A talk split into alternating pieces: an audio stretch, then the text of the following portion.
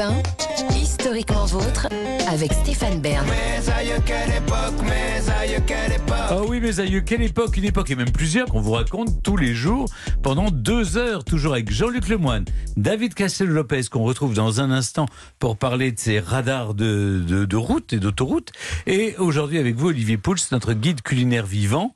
Ça s'est passé dans le passé et on remonte en 1930 pour découvrir la naissance des appellations d'origine euh, contrôlées ou protégées pour les vins français. Oui, comment lutter euh, contre la contrefaçon. Alors, imaginez que vous achetiez, mon cher Stéphane, pour nous inviter, une bouteille de Margot produite avec des raisins du Languedoc ou une bouteille de Gevrey-Chambertin produite avec des raisins de la vallée du Rhône. Vous seriez pas très content. Ah ben non. Et aujourd'hui, c'était évidemment inimaginable. Mais au début du XXe siècle, la chose était monnaie assez courante. Ah bon? Et les producteurs étaient en fait mal ou protégés, devrions-nous dire. Il y avait bien une loi en 1905, mais elle était assez mal appliquée.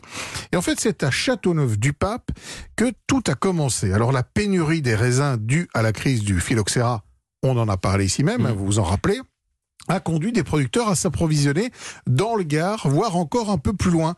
Alors la chose n'était pas du goût des plus scrupuleux vignerons de l'appellation qui voyaient là, et ils avaient raison, une tromperie sur la marchandise, voire une concurrence déloyale. Alors à leur tête, un certain Pierre Leroy de Boisseau-Marié, dit le baron Leroy, était euh, vigneron de Châteauneuf-du-Pape, et ce fin juriste a été mandaté dès les années 1920 par les vignerons du coin pour mettre un peu d'ordre dans cette joyeuse pagaille.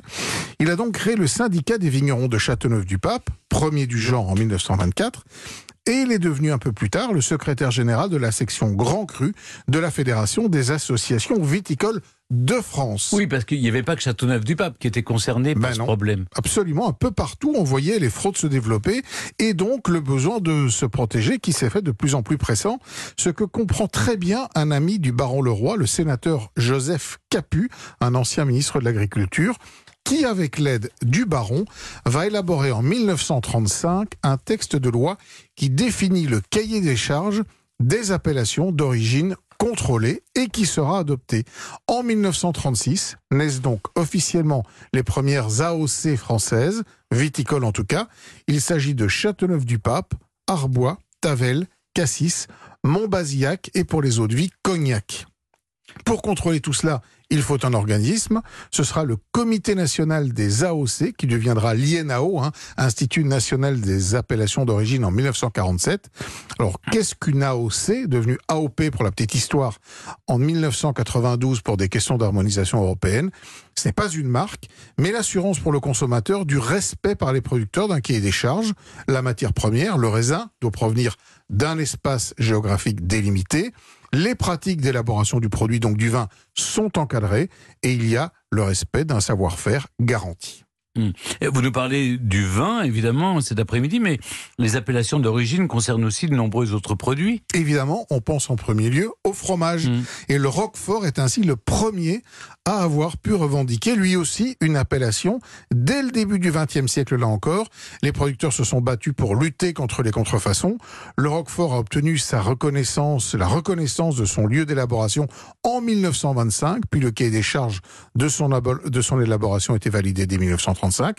Aujourd'hui, il y a plus de 500 appellations d'origine protégées en France, dont plus de 360 rien que pour les vins et les eaux de vie, plus de 40 pour les fromages, mais aussi la noix du Périgord, la lentille verte du Puy, l'oignon doux des Cévennes ou le bœuf de Charolles. Le monde entier s'est inspiré euh, de ces travaux, du travaux du baron Leroy et du sénateur Capu, pour protéger des savoir-faire uniques. Oui, mais enfin, Olivier, par exemple, la moutarde forte de Dijon, maintenant on sait qu'elle est plus à Dijon, hein, puisque d'ailleurs on sait qu'il n'y en a plus du tout, Oui, surtout. Alors, tout. il ne faut pas confondre les appellations d'origine protégées qui sont, elles, légales et encadrées, et les marques, entre guillemets, qui Ah. ne se sont pas protégées.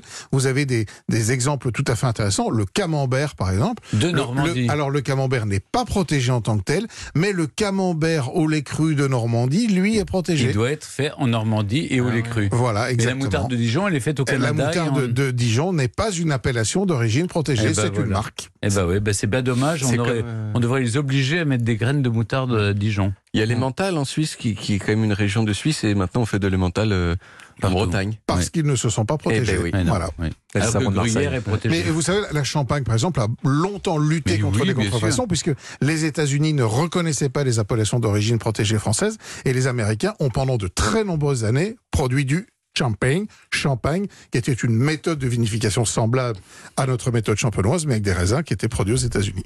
Merci beaucoup Olivier Pouls. Dans un instant, c'est le début de la fin, enfin c'est le début tout court. Avant de partir, on remonte aux origines avec David Castel-Lopez et son radar. Mais juste avant, on écoute Johnny Come Home. Ce sont les Fine Young Cannibals sur Europe 1.